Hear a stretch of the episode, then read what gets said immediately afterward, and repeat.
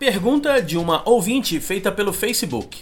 Abre aspas. Branquinho, além de ser simpática e educada, o que é fundamental para ser uma excelente vendedora?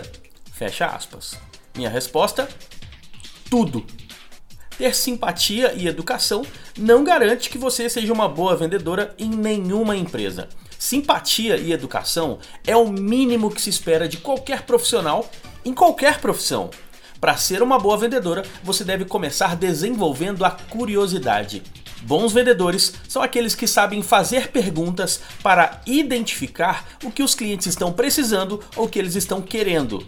Somente com esta curiosidade inicial você conseguirá descobrir como personalizar cada apresentação de produto e cada negociação.